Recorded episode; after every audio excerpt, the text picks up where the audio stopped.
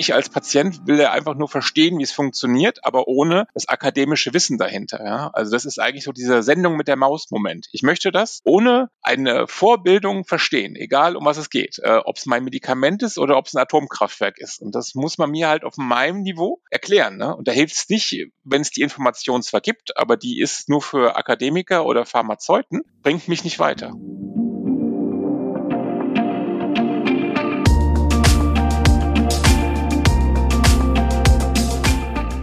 Care Animation, der Podcast, die Erfolgsgeschichte aus den Niederlanden. Mehr Informationen zu Care Animations findet ihr unter www.careanimations.de. Herzlich willkommen zum Care Animations Podcast.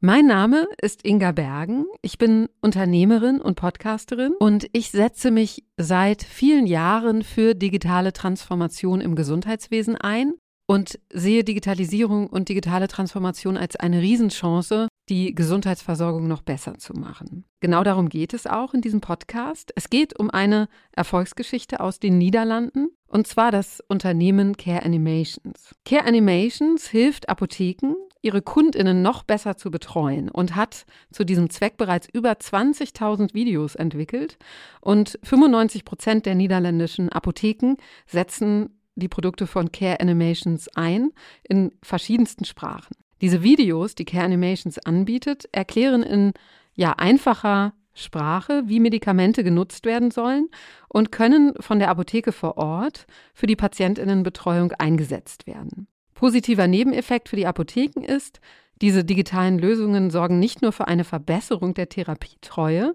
sondern sie stärken auch noch die Patientenbindung an die Apotheke.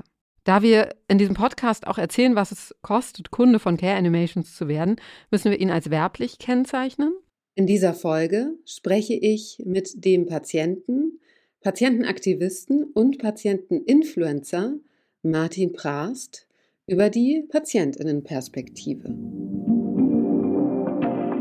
Ja, herzlich willkommen, lieber Martin, zum Care Animations Podcast. Ich freue mich sehr, dass du heute mein Gast bist und ich dich ein wenig ausfragen kann.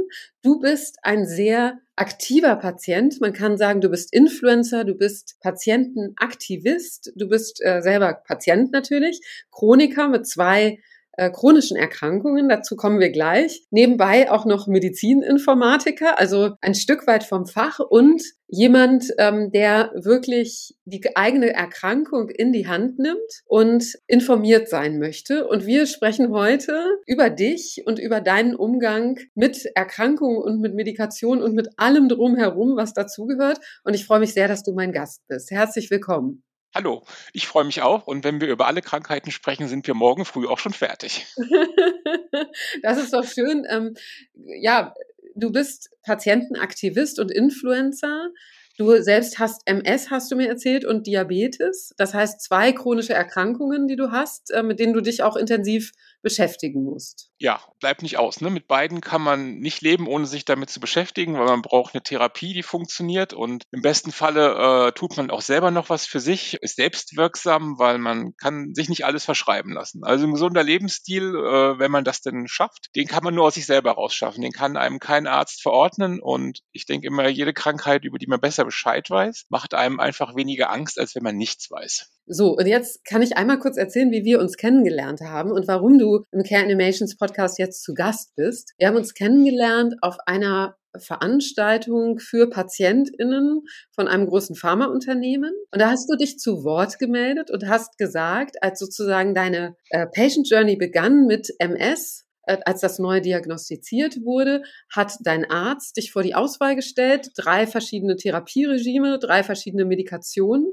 Du hast dann nach Informationen gesucht und bist dann auf die USA ausgewichen, weil du in Deutschland nichts gefunden hast. Und da würde ich ganz gerne mal einsteigen, weil das ist ja ein großes Thema, wo es bei Care Animations auch drum geht und bei ApoClip wirklich PatientInnen zu empowern und Informationen bereitzustellen. Ja, es, es geht fast gar nicht anders in Deutschland. Ne? Das, es muss schief laufen, weil dieses Heilmittelwerbegesetz, dieses Wort habe ich dann ganz schnell gelernt, vor Informationen steht, die verschreibungspflichtige Medikamente beinhalten. Und äh, ich kann natürlich ganz viel Informationen über Ibuprofen etc. besorgen für meinen nächsten Schnupfen, aber das interessiert halt keinen, ne? weil jetzt geht es wirklich um die Wurst, sage ich, bei einer Erkrankung, die ich mein Leben lang haben werde und die wirklich auch relevant ist. Also da geht es darum, ähm, kann ich noch laufen in fünf Jahren oder nicht? Da möchte ich natürlich mehr wissen, als irgendwie einen Namen in der Hand zu halten. Und gerade wenn es wie bei der MS so ist, dass Ärzte gerne sagen, ja, es gibt drei Optionen für Sie. Das wäre eine Spritze, eine Tablette, eine Infusion. Und manche Ärzte sagen dann wirklich, suchen sich was aus. Aber nein, ich kann mir nichts aussuchen, wenn ich nicht die entsprechenden Hintergrundinformationen habe. Und in dem Moment, wo ich das verschrieben bekommen habe, das Medikament, dann bekomme ich in der Regel einen Zugang, Online-Zugang oder ein Passwort vom Hersteller. Und da kann ich dann alle relevanten Informationen zu dem Medikament einsehen. Aber da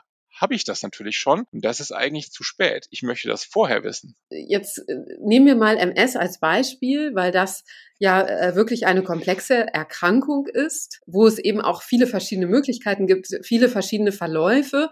Es ist nicht äh, wirklich planbar, wie sich das entwickelt.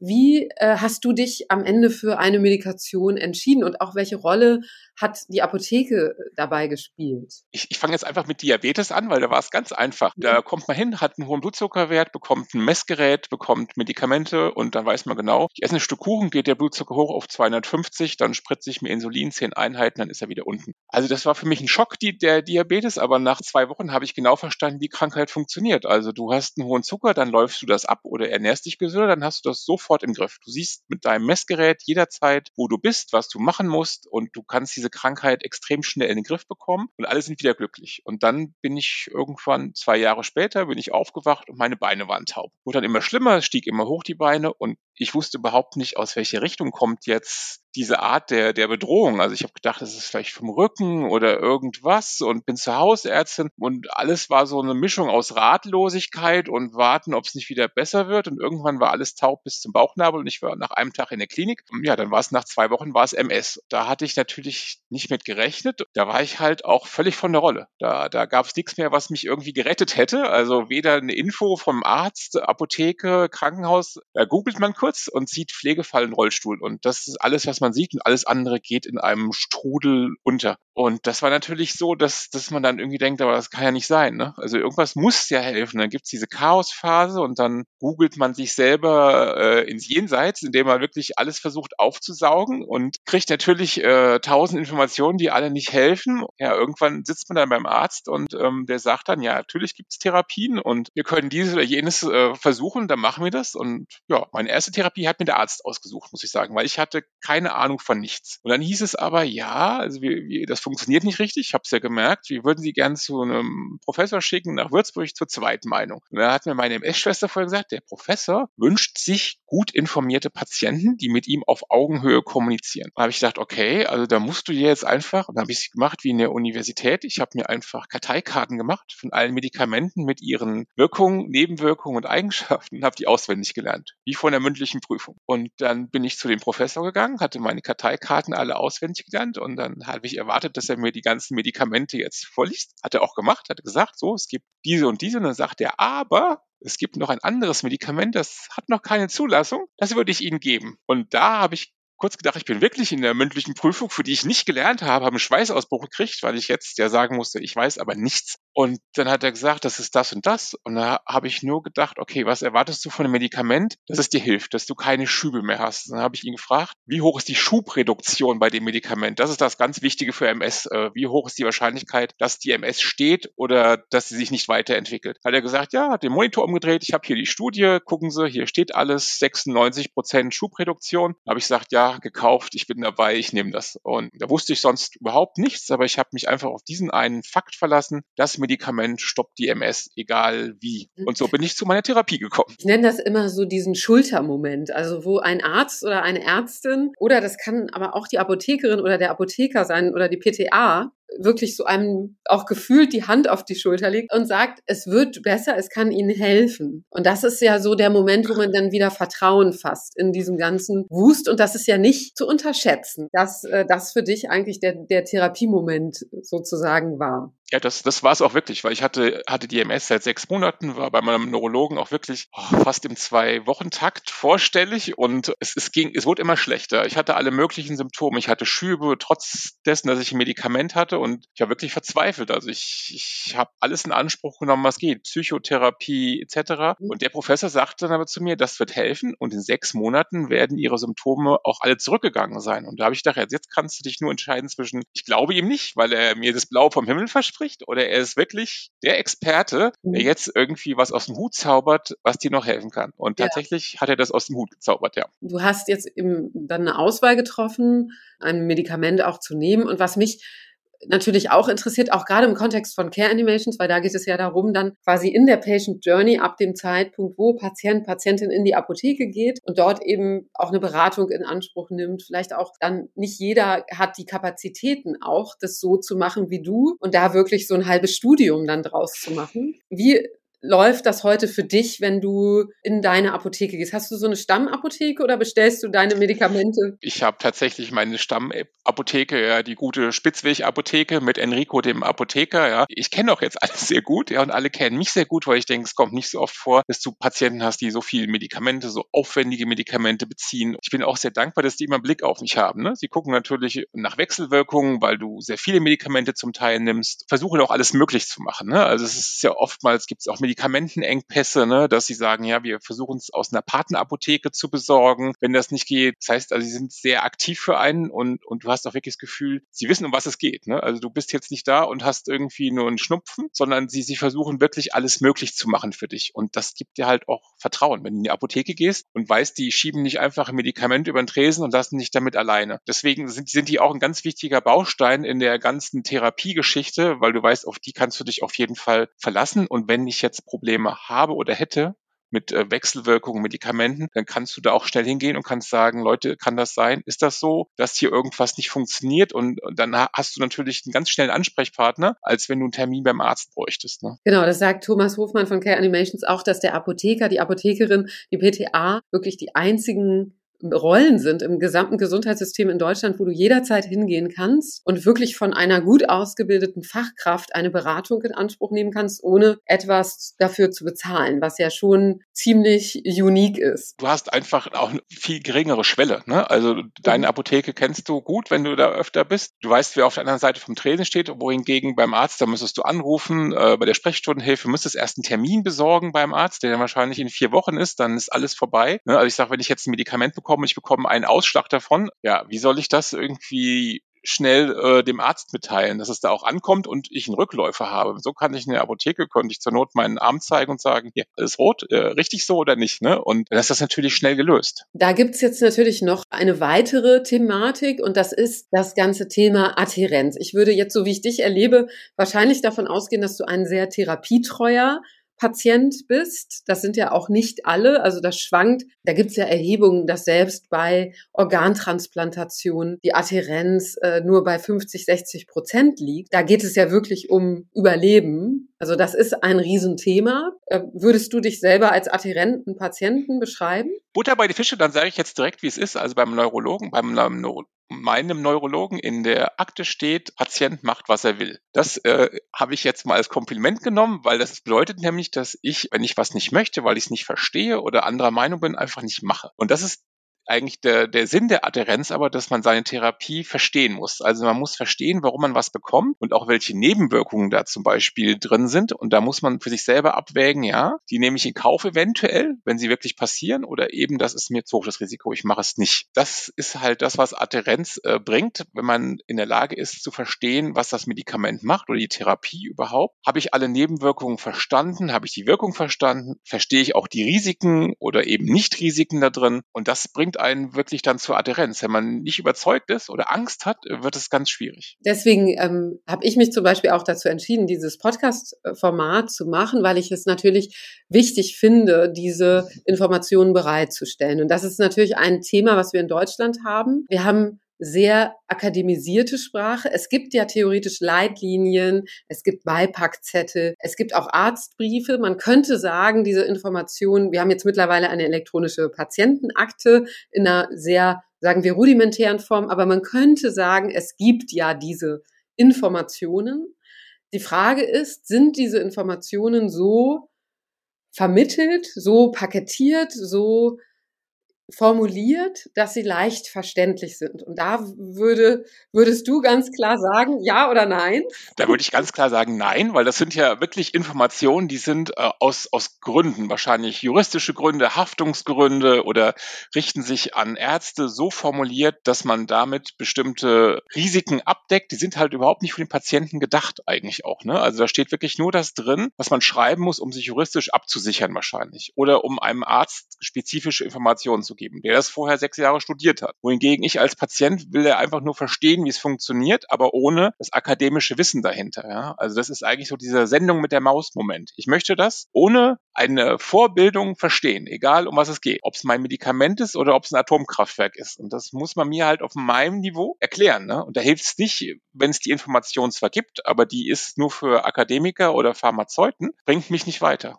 Oder ja. macht mir auch nur Angst. Bei ja. meinem Medikament, äh, das erste, da habe ich den Beipackzettel gelesen und äh, da stand drin, die ständige Möglichkeit zur sofortigen Wiederbelebung muss immer gegeben sein. Ich dachte, wow, jetzt brauchst du nie wieder einen Beipackzettel lesen, weil es geht nicht um Durchfall, Verstopfung, Kopfschmerzen, sondern das war jetzt, also schlimmer kann es nicht kommen. Da musst du wirklich nicht mehr, musst du nicht mehr nachgucken. Ne? Und das ist natürlich etwas, was einem dann ultimativ Angst macht, weil dann ist die Frage, sitzt du in fünf Jahren im Rollstuhl äh, oder wirst du in zwei Wochen dann wiederbelebt oder kannst kannst du, da, da kommen ja ganz andere Fragen dann noch. Kannst du jemals wieder an einen einsamen Strand gehen und dir dort den Sonnenuntergang anschauen? Ja. Das sind ja dann Fragen, die man sich stellt. Danke auch für deine Offenheit, also dass du auch sagst, Adherenz ist wirklich für dich das Thema der Verständlichkeit? Weißt du, worauf du dich einlässt?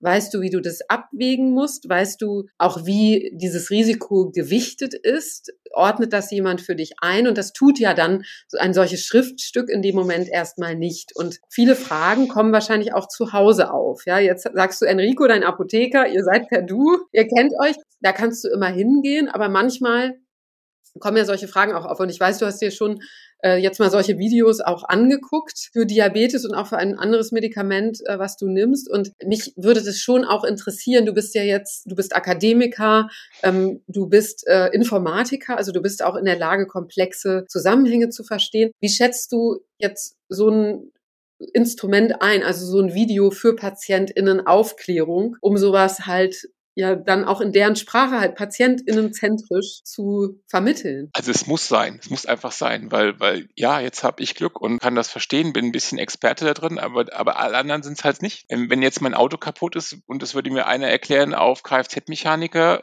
würde ich es auch nicht verstehen. Ne? Und, und natürlich versteht auch keiner seine Therapie, wenn er da überhaupt keine Vorkenntnisse drin hat, aber er muss ja irgendwie auf den Stand kommen. Das heißt, ich muss bei Null anfangen, muss versuchen, ihn trotzdem mitzunehmen. Und das ist halt schwierig, ne? weil, weil du musst einfach einen Ton treffen, der ist für mich dann vielleicht, dass ich sage, oh, das ist jetzt aber hier äh, Vorschule, aber ein anderer würde sagen, endlich habe ich mal verstanden, worum es geht. Aber eigentlich kannst du es dir nicht leisten, die Leute zu verlieren, weil sie Angst haben vor der Therapie, weil sie es nicht verstehen. Weil diese Therapie ist ja essentiell für die nächsten nächsten Jahre, für ihr Leben, wie sie das beeinflusst, ihre Arbeitsfähigkeit oder überhaupt die Lebensqualität. Und wenn die Leute dann aussteigen, weil sie den Pipeback-Zettel nicht verstehen, ist es echt traurig. Ne? Also das muss nicht sein. Wenn man ihnen es gut erklären würde, dann hätte man eine ganz große Chance, sehr viele Leute bei der Stange zu halten, die einem sonst einfach weggehen. Rob Neta, der Gründer von Care Animations, hat mir erzählt, dass es gar nicht funktioniert, wenn man irgendwie so einen QR-Code rüberwirft, ohne irgendwas dazu zu sagen und dann guckt sich vielleicht irgendwer mal so ein Video an, aber eigentlich halt auch nicht. Und das Interessante ist dann, wenn man es wirklich integriert in so eine Beratung, und das ist ja bei dir jetzt auch, man muss dazu sagen, du bist MS-Patient, du nimmst viele Medikamente, die wirklich sehr teuer sind. Das heißt, die sind auch für eine Apotheke lukrativ. Also das ist was anderes als irgendwie ein Standardschmerzmittel zu verkaufen, sondern das ist etwas, auch vom, sagen wir, Geschäftsmodell, jetzt für eine Apotheke auch interessant, dich als Kunden zu haben. Kann man das so sagen? Ich würde eher sagen, es liegt daran, dass ich ähm, natürlich eine seltene Erkrankung habe und auch eine seltene Therapie, dass meine Apotheke mich deswegen auch anders wiedererkennt. Ne? Natürlich denken mhm. sie vielleicht auch, äh, da kann man Geld mit verdienen, aber ich denke, es ist auf der anderen Seite so, ich bin nicht derjenige, der jetzt mit dem hundertsten Schnupfen in der Woche kommt, sondern ich bin als Patient auch relativ einmalig für sie und auch in der Therapie. Und dadurch wird man natürlich schneller wiedererkannt. Man muss natürlich auch ehrlich ehrlich sagen, wenn man jetzt kommt als Mann, nicht ganz so alt und steht dann da plötzlich da und sagt, ich habe MS, äh, das ist ja für jeden auch irgendwie ein Moment, wo er dann geschockt ist oder, oder auch Mitleid hat. Mhm. Will ich meine Apotheke auch nicht von ausnehmen, dass sie denken, oh je, der arme Mann, ne? warum hat er jetzt MS? Ähm, das finden wir auch nicht gut. Und an so einen Patient erinnert man sich natürlich viel eher als eine, der jetzt Nasenspray kauft. Ja, okay, also du bist ein wirklich interessanter Fall für deine Apotheke. Ja,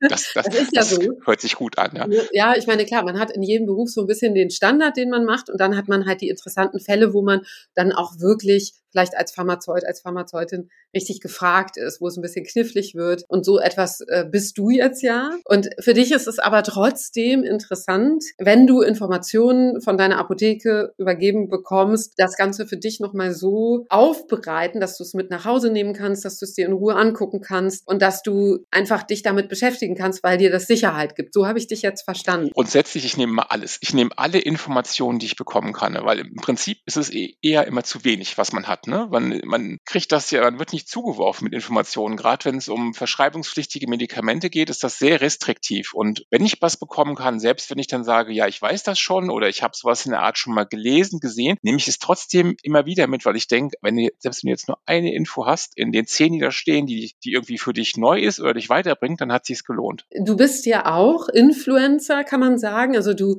machst vielen anderen Menschen Mut. Du gehst sehr offen und aktiv mit deinen Erkrankungen auch um. Man hört das ja jetzt auch in unserem Gespräch, dass du einfach ein sehr mitreißender, sehr energiegeladener äh, und positiver Mensch bist. Und was mich total interessiert ist, du triffst ja wahrscheinlich auch auf Leute, die einen ganz anderen Umgang mit so einer Erkrankung haben und gar nicht so proaktiv sind, weil sie das vielleicht nicht gelernt haben, weil das nicht in ihrer Persönlichkeit liegt. Da hat ja jeder Mensch wirklich seine eigene individuelle Herangehensweise. Wie schätzt du äh, so etwas eine, so transparente Informationen für andere PatientInnen, weil du ja so viel also mit Menschen sprichst. Glaubst du, dass das eine Relevanz hat? Ja, ist ganz, ganz wichtig, ne? Weil es ist wirklich, wenn, wenn du nicht die Informationen hast, die du, die du brauchst, ja, also weil du es nicht verstehst oder auch dich damit nicht auseinandersetzen willst. Du siehst einmal einen Beipackzettel und sagst, oh, nie wieder, ne? Das ist mir zu gefährlich, ähm, ich will es gar nicht wissen. Es gibt gerade bei MS sehr viele, die mit ihrer Krankheit überhaupt nicht umgehen, sondern das einfach verdrängen und sagen, nee, also es ist mir alles zu gefährlich, ich will mich nicht damit beschäftigen. Und das ist halt schade, weil du verlierst ja auch gegen die Krankheit, wenn du nichts tust. Ne? Also wenn du keine Therapie hast, geht es dir irgendwann immer schlechter und du holst nicht nichts mehr zurück. Du kannst ja. MS zwar stoppen, ne? aber das war's, ja. Ja, und das ist vielleicht auch einer Überforderung geschuldet. Ja, auf jeden Fall, ne? weil die Leute bekommen einfach nicht, nicht das von ihrem Standpunkt aus, ne? was sie brauchen. Keiner ist Experte seiner Krankheit. Also ich sage jetzt nach fünf Jahren MS, ja, ich bin Profi in meiner Erkrankung, weil äh, ich habe die noch ein Leben lang. Ne? Also kann ich es mir eigentlich nicht leisten zu sagen, ich habe damit nichts zu tun, ich will dann alles meinen Neurologen machen lassen. Kann ich auch, aber dann sagt man, der Neurologe hat die Verantwortung. Ja, aber das Medikament, was er mir verschreibt, also die Nebenwirkung halt ja alle ich aus, nicht, nicht er. Also ich muss das ja am Ende ausbaden, was er mir verschreibt. Und deswegen muss ich damit auch zufrieden und glücklich sein. Alle anderen auch, die, die das bekommen. Und die sollten nicht sagen, oh, wenn es mir jetzt schlecht geht, dann, dann weiß ich nicht, woran es liegt. Ne? Liegt es an dem Medikament? Liegt es an Nebenwirkungen? Und wenn man da hilflos ist, ist man halt viel eher geneigt zu sagen, ich schmeiß jetzt hin oder ich nehme das einfach gar nicht mehr. Das ist halt wirklich schade, dass das so vielen Leuten noch so geht, weil es müsste nicht so sein, denke ich. Ja, du sagst jetzt so, das geht vielen Leuten so. Und daraus schließe ich jetzt, dass das durchaus auch ein Gesprächsthema ist, wenn du mit anderen PatientInnen sprichst. Genau, das ist Thema Nummer eins und daran sieht man Echt? sofort, dass es sehr wenig Informationen gibt, weil mhm. das ist ja ein Kernthema. Also wenn ich jetzt jemanden treffe mit MS, dann unterhält man sich kurz und die nächste Frage ist sofort, welche Therapie hast du? Weil jeder kennt eigentlich so die üblichen Therapien. Viele wechseln natürlich auch die Therapien, weil es nicht immer funktioniert. Und das ist äh, wie so ein Stempel bei MS, die Therapie. Da wird man gefragt und dann kann jeder auch ungefähr gleich sagen, die Nebenwirkungen und wie man damit umgeht. Man tauscht sich natürlich dann auch sehr viel aus darüber, wie man die Nebenwirkungen zum Teil abfedert, umgeht. Ähm, wie schlimm die bei einem sind, wie bei einem anderen, wie gut die Therapie funktioniert. Das sind alles Infos, die hole ich mir von meinen Mitpatienten. Und deswegen sind wir auch so aktiv auf Instagram oder so, nicht um da meine kitschigen Bilder sich anzugucken, die ich da poste, um sich am Ende auszutauschen. Ja. Mhm. Ähm, wie geht es mir gerade oder was passiert hier? Ähm, ist das, geht das dir auch so oder ist es bei dir besser oder schlechter? Was kann ich noch tun? Und das ist nämlich der Kern an Infos, den man ja eigentlich haben möchte, an dem man aber nicht so leicht drankommt. Und das ist ja auch wieder relevant eigentlich für Ärztinnen, Ärzte und auch für die Apotheke dann am Ende, weil äh, ich weiß nicht, wie es bei MS ist, aber es gibt andere Erkrankungen, zum Beispiel wie in der Onkologie, wo über 60 Prozent der PatientInnen komplementärmedizinische Produkte einsetzen, die teilweise auch Wechselwirkungen haben können, wie Johanniskraut zum Beispiel oder ja ja, irgendwelche natürlichen Extrakte und das aber gar nicht mitteilen. Also weder ihrem Apotheker, ihrer Apothekerin oder äh, wenn sie in der Arztpraxis sind, das einfach nicht sagen, weil, sagen wir, diese Gesprächsebene so gar nicht hergestellt wird. In dem Moment, wo man das Gefühl hat, jemand kommt aber mit, sagen wir, dem Bewusstsein, dass äh, ich als Patientin was anderes verstehe oder es anders irgendwie vermittelt bekommen muss, ähm, auf mich zu, vermittelt mir Informationen. In dem Moment wird es vielleicht für mich auch wieder einfacher zu sagen, ich nehme da noch was und ist es richtig oder falsch? Oder, oder wie siehst du diesen Punkt? Das ist halt ganz schwierig. Das ist immer ja. so das Problem. Ich nenne das immer so, so, so eine Art Verzweiflungskrankheit. Ne? Also wenn du eine Krankheit hast, an der du verzweifelst, äh, sei es jetzt Krebs oder auch MS, weil du sie nicht verstehst. Du weißt nicht, warum habe ich das bekommen und du weißt im Zweifel Zweifelsfall auch nicht, was kann ich dagegen machen, weil keiner verspricht dir, dass du am Ende geheilt wirst. Beim S sowieso nicht. Man sagt, wir können das maximal stoppen. Vielleicht. Weiß man auch nicht so genau. Und dann bist du natürlich so verzweifelt, dass du dich an jeden Strohhalm klammerst. Und wenn dir dann jemand verspricht, mit Nahrungsergänzungsmitteln oder Ernährung äh, überhaupt, mit, mit irgendwas, und wenn es irgendwie Heilsteine sind oder Schlammsaft vom Schaman, wenn du nur verzweifelt genug bist, versuchst du alles, um irgendwie da rauszukommen. Und ich finde das halt immer bedauerlich, weil da wirklich mit der Verzweiflung Geschäft gemacht wird auch. Ne? Also zum Teil wird ja dann auch mit Nahrungsergänzungsmitteln versprochen, dass man da wirklich helfen kann. Und das ist eben nicht so. Ne? Also es ist möglich, dass das in irgendeiner Form unterstützt, aber es wird nie eine Art der Therapie sein. Und ich kann die Leute verstehen, die verzweifelt genug sind, das auszuprobieren, aber ich würde auch nie so viel Hoffnung da reinlegen, dass man sagt, ja, das, das kann wie ganz wichtiger Baustein sein in der Therapie. Aber daran erkennt man halt auch, dass es eine Krankheit ist, wo die eigentlichen Therapien zum Teil sehr schlecht erklärt werden, dass die Leute sagen, ja, also ich vertraue eher auf eine einfach gemachte Webseite, wo mir einer was verkauft, weil ich das verstehe, als auf ein Konstrukt von einem verschreibungspflichtigen Medikament, weil ich da nichts verstehe. Also mhm. bleibe ich dann bei dem Nahrungsergänzungsmittel. Und das ist halt wirklich schade. Weil das, glaube ich, so ein bisschen ein deutsches Ding ist, dass dieses Verkaufen von Themen etwas ist, was in unserer kulturellen Prägung als sehr negativ wahrgenommen wird. Das ist auch, ich beschäftige mich, ich habe ja mehrere Unternehmen aufgebaut, auch viel sozusagen aus der Forschung heraus mal auf den Markt gebracht. Und das ist total oft so, dass die Haltung ist, alles, was gut ist, was hilft, was irgendwie etwas bringt, das wird sich schon so durchsetzen. Und das werden die Leute schon sehen und dann werden die das auch benutzen. Das, dem ist aber nicht so, sondern man muss wirklich die Leute abholen in ihrer eigenen Sprache. Und das ist so interessant, dass du das eben auch gesagt hast. Die Haltung, die wir heute haben bei Informationsdistribution im Gesundheitssystem, ist häufig die Abfederung von Risiken, von Haftungsrisiken und nicht so sehr die Patientenzentrierung, Patientinnenzentrierung, wirklich zu verstehen, was brauchen Menschen, und das denen eben zu geben. Ich glaube, das ist eben so interessant, wenn man hier dann digitale Lösungen nutzen kann, die skalierfähig sind, äh, wo man das nicht jedes Mal auf die Person bezogen dann selber machen muss, sondern den Leuten einfach etwas gibt, was dann aber eben auch auf sie bezogen ist und ähm, da wirklich halt hilft. Oder du hattest dir, glaube ich, auch von Care Animations so ein Produkt angeschaut, wo es darum geht, wie man sich Insulin spritzt, also wo erklärt wird, wie äh, man sich eine Spritze setzt und solche Sachen. Also da ist, geht man dann ja tatsächlich noch mal einen Schritt weiter weiter. Ja, also wenn man davon ausgeht, man hat eine Therapie, wo, wo man sich eine Spritze setzen muss, muss ich das natürlich auch schaffen. Ne? Also das ist einfach eine, eine, mechanische Sache. Man muss, das kostet Überwindung, ne? Und ja. ähm, da muss ich eigentlich mindestens so ein Video haben, was mir das erklärt. Also da hilft sowas, eine gedruckte Anleitung hilft überhaupt nichts meiner Meinung nach, sondern ich muss das vorgemacht bekommen, muss verstehen, wie das funktioniert, um, um selber diese Hemmschwelle zu überwinden. Klar gibt es auch immer Leute, die sagen, ich ramm mir das irgendwo rein, das ist mir egal, aber die meisten haben einfach Angst. Und da muss, muss man die natürlich mitnehmen, ne? weil es funktioniert die beste Therapie nicht, wenn man Angst vor der Verabreichung schon hat und noch nicht mehr vor dem Wirkstoff, sondern man sagt, ich kann die Nadel nicht sehen oder so. Ja, da muss man halt irgendwie wirklich einen Weg finden. Da muss man sich auch überwinden ein Stück, aber es muss einem doch auch einer helfen, der sagt in dem Video, hier, so funktioniert das, das ist alles ganz einfach, du musst das so und so machen, weil die Angst wird halt weniger, wenn du einfach genau weißt, wie was funktioniert. Und wenn du das dann siehst, dann sagst du, okay, das äh, habe ich jetzt als Animation verstanden, jetzt versuche ich das auch. Besser kann es eigentlich nicht sein. Ne? Weil in dem Moment, wo du äh,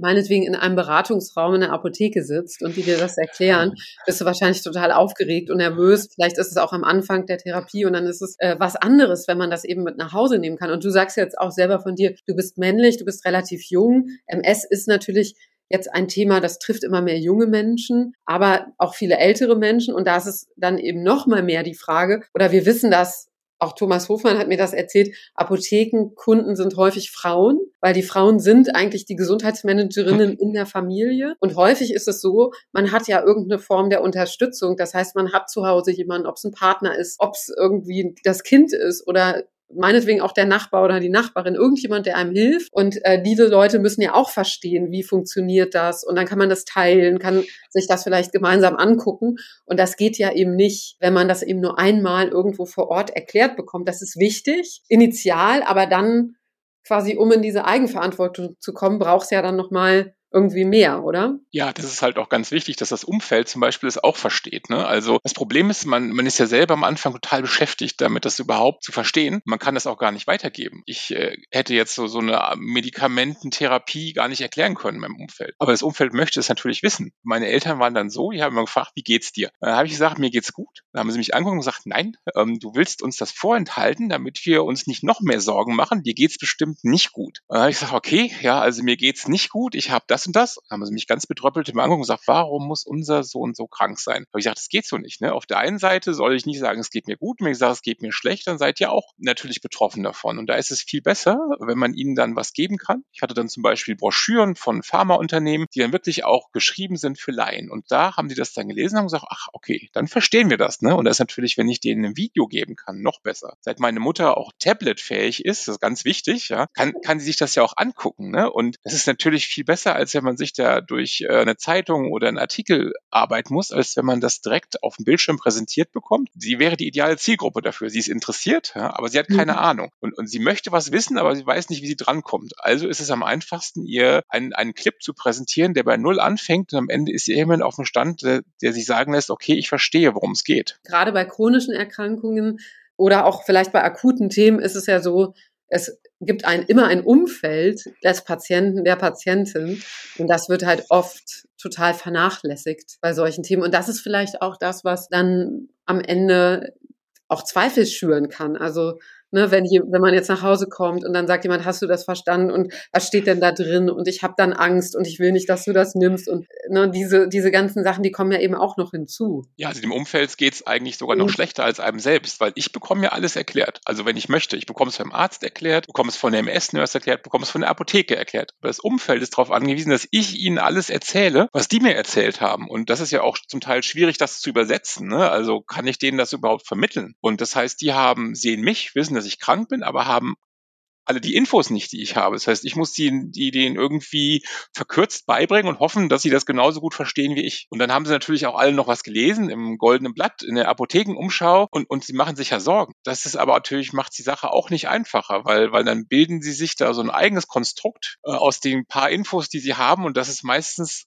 nicht gut. Das macht die Sache noch schlimmer, weil, weil sie da aus lauter Halbwissen was ganz, ganz Kurioses zusammenbasteln. Und dann muss man plötzlich auch dem Umfeld gegenüber äh, noch seine eigene Krankheit erklären, wie es wirklich ist und dann, wie es einem noch persönlich geht. Es ist sehr schwierig manchmal. Wir sehen, es ist eben nicht nur singulär, die Erkrankung und der Patient oder die Patientin, die davon betroffen ist, sondern wenn man gute Informationen mit nach Hause nehmen kann, die in einfacher Sprache verfügbar sind und das ist ja das Schöne bei digitalen Lösungen, die kann man auch in allen möglichen anderen Sprachen, sei es nun Türkisch, ähm, Arabisch, Ukrainisch, alles, was man in Deutschland noch so braucht. Klar, weil, weil gerade komplexe medizinische Informationen, wenn man zum Beispiel noch nicht so lange in Deutschland lebt, ja und vielleicht die Sprache nur auf einem Basic-Level beherrscht, dann äh, kommt man da ja gar nicht mit, wie wichtig das auch für das Umfeld ist und für alles, was dann eben so weitergeht in der Patient Journey. Ja, weil also wenn du wirklich auch im Deutsch als Fremdsprache noch Schwierigkeiten hast, gerade diese Infos sind dann ja wirklich ein Sprachniveau, äh, wo man als Deutscher, also als deutscher Muttersprachler schon Probleme hat. Und wenn man das dann noch verstehen soll, mit Deutsch nicht als Muttersprache, ist es ganz schnell sehr kompliziert und ich glaube, man steigt dann aus, dass man das nicht versteht und wäre nicht nötig, weil es nur nur ein Sprachproblem ist, noch nicht mal. Ne? Es ist kein, kein Verständnisproblem, sondern einfach nur ein Sprachproblem, was man lösen kann. Natürlich spannend, wenn man jetzt wirklich sagt, dieses ganze Thema der Therapietreue, der wirklichen PatientInnen Aufklärung kann zukünftig in den Apotheken liegen. Die Apotheken könnten sich da viel besser auch aufstellen und zwar über das persönliche Gespräch hinaus mit den richtigen Tools, mit den richtigen Werkzeugen, dann auch den Patientinnen und Patienten wirklich das Richtige dann an die Hand geben. Aber ich würde auch sagen, äh, aus der Apotheke, man würde sich auch nicht verweigern. Ne? Also wenn, wenn man sagt, hier, ich gebe dir noch was mit zum Beratungsgespräch, ne? also ähm, was dir noch weiterhilft, dir mehr Informationen gibt, hängt sicherlich vom Typus ab, aber ich würde immer sagen, ja, komm, gib erst mal. Und äh, wenn es mich dann, dann nicht interessiert, kann ich es immer noch beiseite legen oder sagen, nee, ich mache es nicht. Aber wenn ich da merke, das ist gut und ähm, dann weiß ich ja schon, äh, es gibt so eine Art Bonus noch obendrauf, wo ich, mhm. wo ich weiß, wie was funktioniert. Das heißt, wenn ich eine neue Verschreibung habe, sage ich, habt ihr davon auch ein Video, dann würde ich natürlich immer wieder danach fragen und das auch immer benutzen wollen, weil ich sage, ja, das war gut, es hat mir geholfen. Ähm, beim nächsten Mal nehme ich das gerne wieder. Ja, total erhellend, lieber Martin. Ähm, wirklich spannend. Es ist äh, eine Freude, mit dir zu sprechen. Ich glaube auch, dass wir ja engagierten PatientInnen, Vertretern wie dir wirklich öfter zuhören müssen, aus dem System heraus, aus der Industrie heraus, die Lösungen entwickelt, aus der Startup-Welt heraus, äh, ist das total wichtig, weil ich glaube, jeder erlebt irgendwann im Leben diese Patientensituation. Also das, das passiert einfach jedem. Besser später als früher, aber irgendwann kommt's. Ja, das ist ja so. Viele denken ja, ach, das trifft mich nicht, aber irgendwann ist es soweit. Und ähm, es war für mich total erhellend, äh, mit dir zu sprechen über das Thema Patientenaufklärung und auch welche Rolle die Apotheke dabei spielt und auch in deiner persönlichen Journey spielt. Ich danke dir total für deine Transparenz und Offenheit. Gerne, gerne. Ich, ich habe nur über mich geredet, äh, wie ich das einfach erlebe. Und ich mhm. glaube, das ist immer auch ganz gut, wenn man einfach alles mal aus der Sicht des Patienten sieht. Das ist äh, nicht so oft gegeben, gerade von der Industrieseite oder generell auch von der Arztseite. Manche sehen immer nur den Umkreis direkt um sich selber und äh, wissen gar nicht, dass der Patient auf der anderen Seite auch noch da ist und auch eine Meinung hat. Denn äh, die findet ja dann so oft nicht statt, aber umso interessanter, was wir heute von dir erfahren haben. Und ich bedanke mich ganz, ganz herzlich für das Gespräch und für deine Zeit.